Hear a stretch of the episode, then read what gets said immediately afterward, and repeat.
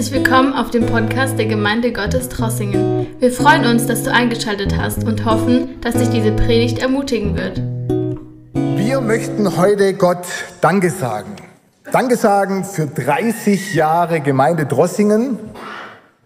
Wir haben die Präsentation gesehen und schon beeindruckend, wie sich die Gemeinde entwickelt hat und wie Gott einfach Gnade geschenkt hat zu dieser Gemeindearbeit hier. Und ich habe einen Bibeltext rausgesucht aus dem ersten Thessalonicher Brief im Kapitel 5, die Verse 16 bis 18.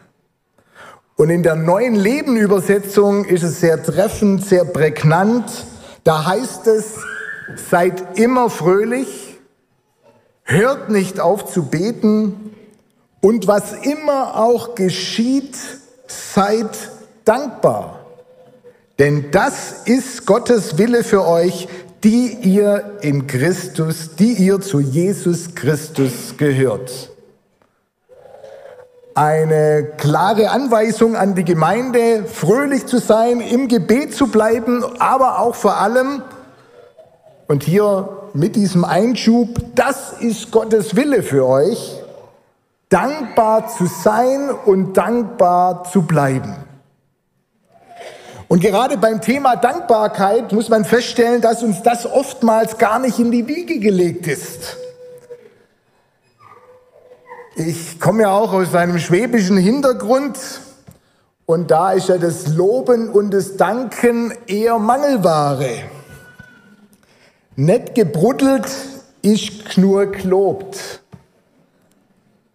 Oder anders gesagt, nichts gesagt ist auch nur gelobt. Also das heißt, wenn der Schwabe nichts sagt, ist es schon des Lobes genug. Oder ein anderer Spruch, den wir Schwaben so haben, der lautet, zahl dein Sach, dann musst du nicht Danke sagen. Bezahle deine Sachen und dann musst du dich nicht bedanken. Das ist so unsere schwäbische Mentalität. Mit dem Lob tun wir uns schwer. Das ist so ein bisschen Mangelware. Vielleicht einen Mitarbeiter zu loben. Da müssen wir uns überwinden. Aber heute wollen wir ganz bewusst Gott loben. Und ich will heute in dieser Predigt auch ein bisschen beleuchten, warum dieses Loben uns eigentlich unsere Persönlichkeit nach vorne bringt. Eine zweite Sache, mit denen wir natürlich auch vertraut sind, sind die Medien, die uns das Loben nicht einfach machen. Denn es gibt einen Spruch, der heißt, nur schlechte Nachrichten sind gute Nachrichten. Warum? Weil sich das Negative eben besser verkauft. Das wird rumgenörgelt, da wird das große Szenario gemalt, was denn vielleicht in der Zukunft auf uns zukommt. Das Negative überwiegt und das Lob kommt zu kurz. Und dann zuletzt auch noch unsere Werbeindustrie. Da gibt es Hunderttausende von Menschen, die die ganze Zeit, den ganzen Tag damit verbringen, neue Wege sich auszudenken um bei uns gewisse Kaufmechanismen auszulösen.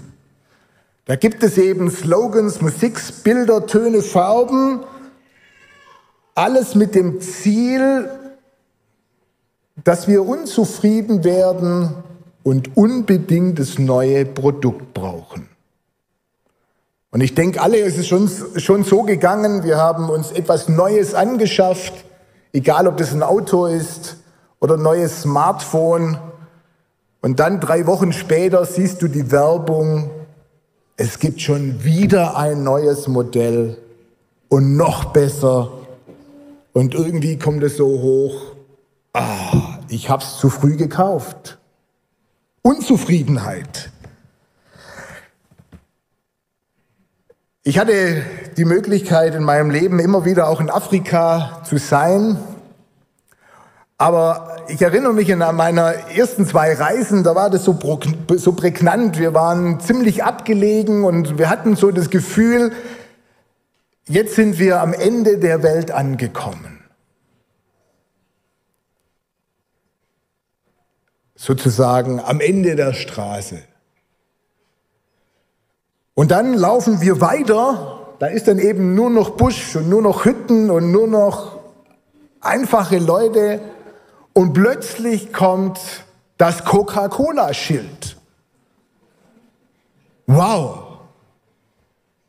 Und da fragt man sich, Mensch, was ist da los? Und da gehen die Rädchen an und sagt man natürlich, Mensch, was brauchen denn die Afrikaner? Cola. Die haben doch ganz andere Sorgen. Da geht es doch erstmal ums Wasser, da geht es um, um, um die Grundversorgung. Aber die Werbeindustrie hat es geschafft, das Produkt Coca-Cola so zu bewerben, dass es sozusagen ein Statussymbol ist. Wer Coca-Cola hat, hat quasi schon irgendwas erreicht. Und so ist es interessant, egal wo man auf der Welt hingeht, es gibt Coca-Cola, aber auch das hat damit zu tun, diese Unzufriedenheit in uns zu wecken und Kaufanreize zu, ähm, zu bieten.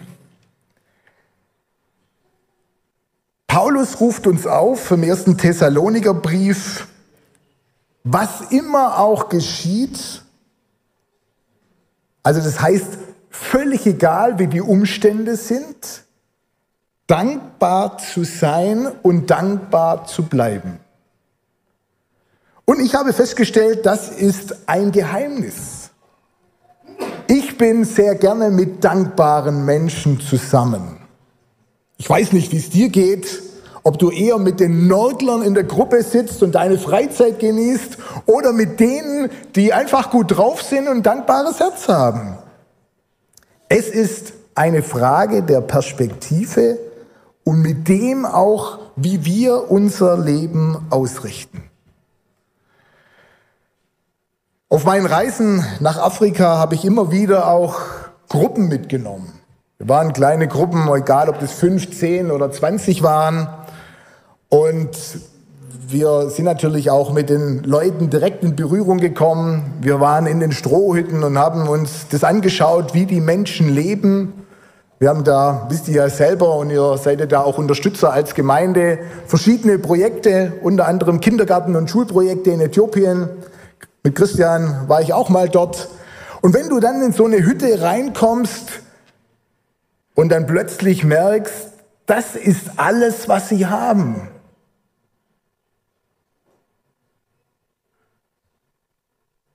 Da hängt dann vielleicht ein Kanister an der Wand. Die Küche besteht aus drei Steinen.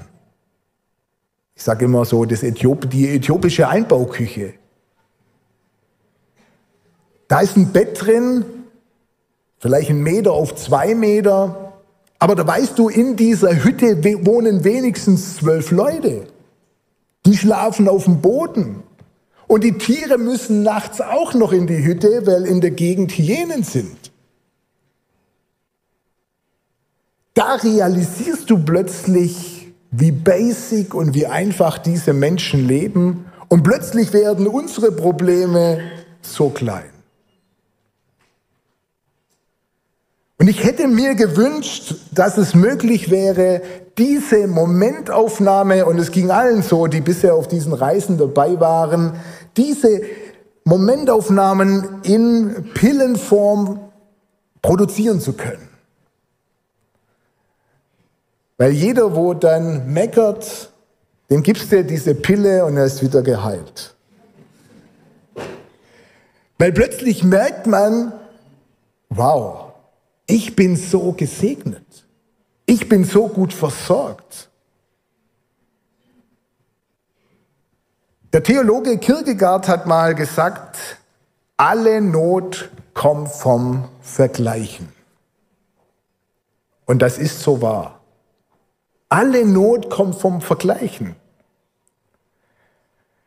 Und wir Menschen vergleichen uns ja immer mit denjenigen, wo vielleicht noch ein bisschen mehr hat, noch ein paar Euro mehr verdient, vielleicht noch eine schönere Wohnlage hat ein noch tolleres Auto fährt.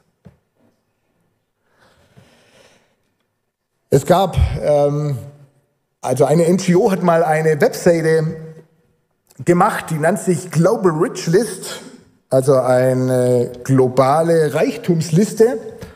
Und da gab es die Möglichkeit, einfach mal einzugeben, was man denn verdient, um einfach mal einen Vergleich zu haben, wie man denn insgesamt auf der Welt abschneidet. Und was ich sehe, da war eben dann ein Student, der hat gesagt, Mensch, ich habe einen kleinen Minijob, 450 Euro, und er hat dann seine 450 Euro eingegeben und hat gewundert, dass er schon bei den oberen 10 Prozent ist. Also das heißt, es ist ja immer die Frage, mit wem vergleicht man sich? Und dann gibst du da einfach einen ganz normalen Lohn ein, den jetzt viele hier in Deutschland verdienen und plötzlich springst du schon auf die 98, 99 Prozent. Und musst feststellen, global gesehen bin ich reich. Extrem reich. Auch wenn ich so nicht fühle. Aber es ist die Tatsache.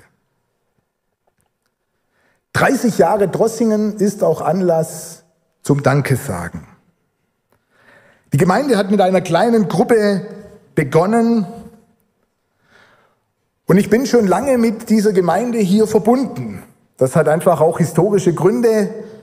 Der David Grumbacher, der Bruder von Christian, war damals auf der Bibelschule in Rudersberg und er war dann Jugendleiter in der Gemeinde in Almersbach, wo ich aufgewachsen bin.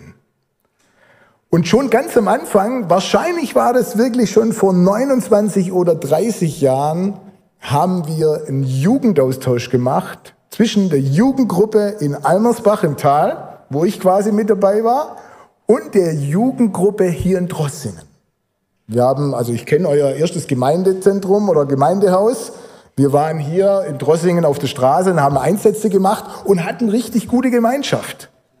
Also das heißt, da gibt's auch ein bisschen Verbindung. Von dem her habe ich die Entwicklung der Gemeinde auch ein bisschen miterlebt und Hammer zu sehen, was aus Drossingen geworden ist, aber auch mit Almersbach.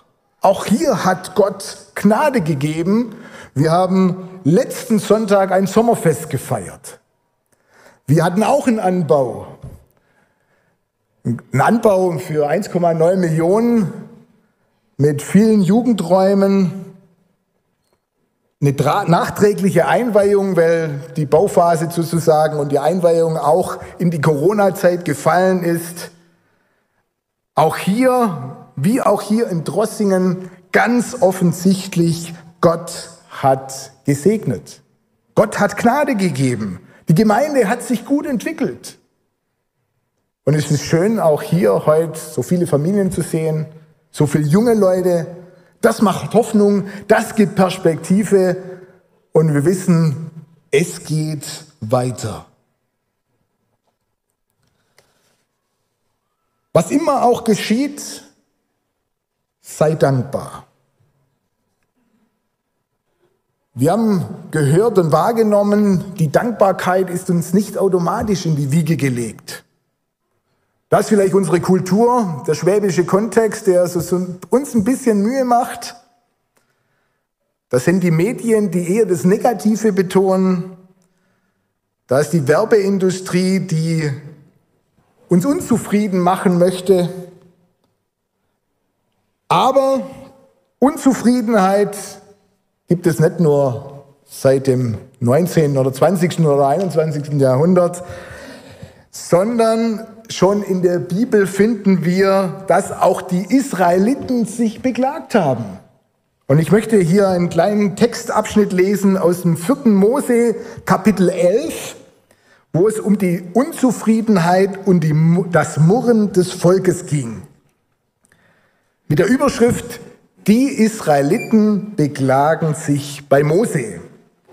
Doch schon bald begannen die Israeliten sich bei Gott über ihre Schwierigkeiten zu beklagen.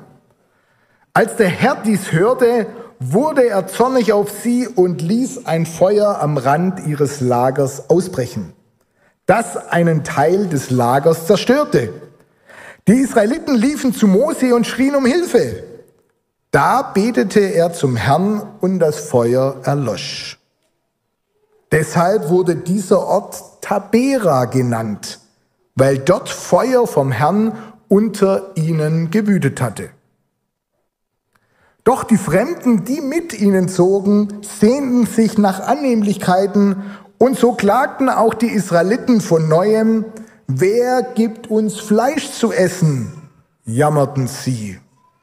Denkt nur an die vielen Fische, die wir in Ägypten umsonst bekamen, die Gurken, die Melonen, Lauch, Zwiebeln und Knoblauch, wie wir nur wollten. Aber jetzt haben wir Lust am Essen verloren, wo wir nichts außer diesem Manna zu sehen bekommen. Und das Manna sah aus wie Korinthersamen, hatte die Farbe von Edelharz und die Leute gingen umher, sammelten es vom Boden auf und malten es mit Handmühlen. Dann kochten sie es in Töpfen und backten Fladenbrote. Das Manna schmeckte wie Ölkuchen. Jede Nacht, jede Nacht, wenn der Tau auf das Lager fiel, kam auch das Manna herab. Mose hörte, wie die israelitischen Familien vor ihren Zelten standen und jammerten. Und der Herr wurde zornig, da wurde auch Mose ungehalten. Ein Klassiker, oder? Ich denke, wir viele kennen die Geschichte. Die Israeliten, die Sklaven in Ägypten waren, haben plötzlich einen sehr verklärten Blick auf die Vergangenheit. Gott hat sie in der Wüste versorgt. Das war das, was damals angebracht war, aber sie waren nicht dankbar für die Versorgung, sondern dachten, Mensch, wir haben doch mehr verdient. Wir kennen doch andere Sachen. Und so sehen wir hier in dieser Geschichte, dass dieses Klagen, dieses Jammern sich so richtig eingeschlichen hat. Und das ist das, wenn uns ein dankbares Herz fehlt. Wir sehen das Gute nicht mehr. Wir sind zwar gesegnet, wir sind beschenkt, wir sind versorgt, aber es ist irgendwie selbstverständlich und wir schätzen es nicht mehr wert. Ein weiterer Gedanke, den ich hier einbringen möchte, ist, dass die Bibel davon berichtet, dass Neid auch eine, eine Wurzel der Unzufriedenheit ist. Und der Neid packt uns manchmal mehr, als uns lieb ist. Der eine bekommt eine Arbeitsstelle, die wir vielleicht auch gerne gehabt hätten. Der eine bekommt ein besseres Zeugnis, eine bessere Note, obwohl er vielleicht gar nicht besser ist. Jemand bekommt ein tolles Grundstück vererbt, ich aber leider nicht. Der eine hat das bessere Auto, die schönere Hochzeit und so weiter. Neid, ein ätzendes Gefühl, es bohrt und sticht und nimmt uns die Dankbarkeit. Und in der Bibel gibt es viele Geschichten, die davon berichten. Es fängt an bei Kain und Abel, es gibt die Geschichte von Lea und Rahel, wo es um Schönheit, um Liebe und Fruchtbarkeit geht. Da geht es um Jakob und Esau, wo es um den Segen und die Zukunft des Landes geht. Oder denken wir an Josef, seine elf Brüder. Auch hier war der Neid ein wesentlicher Faktor. Aber selbst im Neuen Testament, bei den Jüngern von Jesus, bei Jakobus und Johannes, die Söhne des Zebedeus, wo es um die besten Plätze im Himmel geht.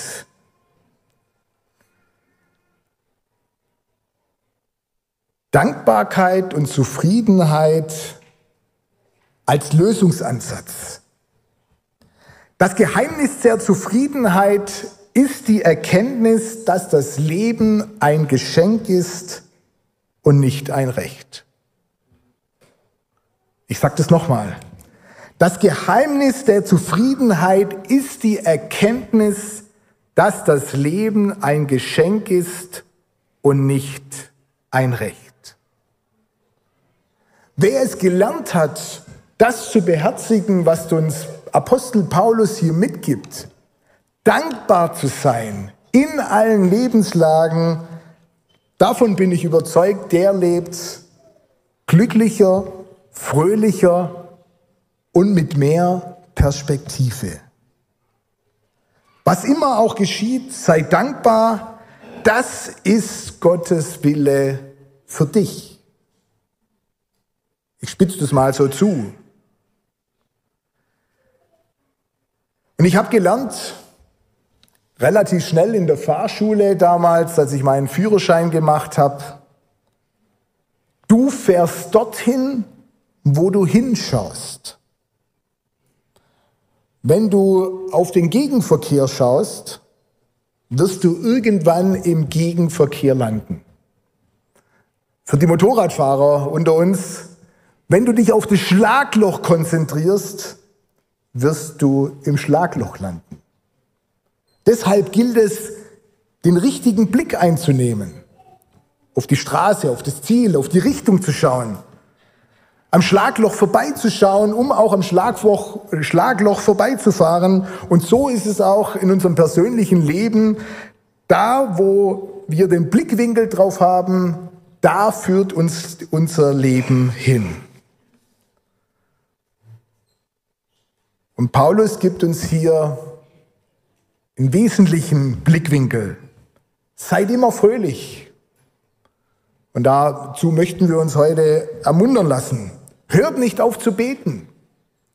Und dann, um das, was es mir hauptsächlich heute geht, was immer auch geschieht, sei dankbar. Das ist Gottes Wille für dich, für mich, die ihr zu Jesus Christus gehört. Jesus wünscht sich Nachfolger, Jünger, die dankbar sind. Mein Gebet ist es immer wieder, Herr, gib mir und bewahre mir ein dankbares Herz, das sich vom Neid lösen kann, das sich vom Vergleich lösen, Vergleichen lösen kann, sondern einfach, wer sehen kann, wie Gott uns gesegnet, versorgt, bewahrt und über die Jahre geführt hat. Und ich denke, viele hier in der Gemeinde können hiervon heute, könnten hiervon heute Morgen ein Zeugnis geben.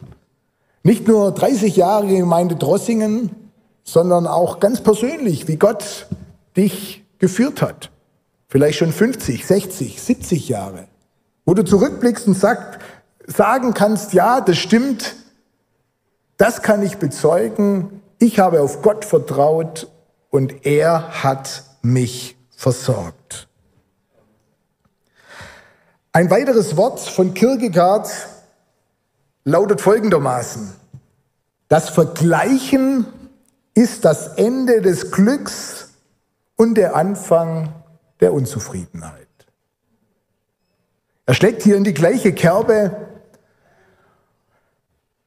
und lädt uns ein, ein dankbares Herz zu bewahren, ganz im Sinne, wie unsere Glaubensväter früher immer wieder mal gesagt haben, loben zieht nach oben und danken lässt nicht wanken.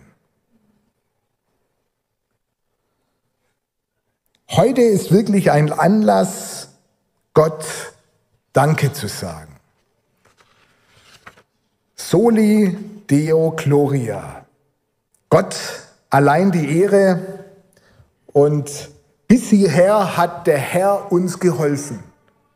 Ich denke, das können wir heute Morgen wirklich von ganzem Herzen bekennen. Wir wollen Gott Danke sagen, dann auch jetzt im anschließenden Gebet. Danke, dass du das alles geschenkt hast. Danke für deine Fügung und Führung. Danke für die Finanzen, aber auch danke für Christian und Lilien, die sich hier her haben rufen lassen nach Drossingen, wo hier diese Gemeinde gegründet haben, wo sich investiert haben. Und ich weiß, ich weiß, wie das ist mit Pastorenamt. Das ist keine 35-Stunden-Woche. Und manchmal reichen auch die 70 nicht.